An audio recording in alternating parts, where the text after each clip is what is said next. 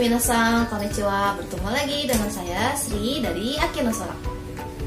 Di video kali ini saya akan membahas tentang perubahan kata kerja dari bentuk formal ke bentuk kamus. Setelah sebelumnya kita membahas kata kerja golongan satu, kali ini kita akan bahas kata kerja golongan kedua. Cirinya adalah huruf sebelum mas pasti berbunyi vokal i atau e.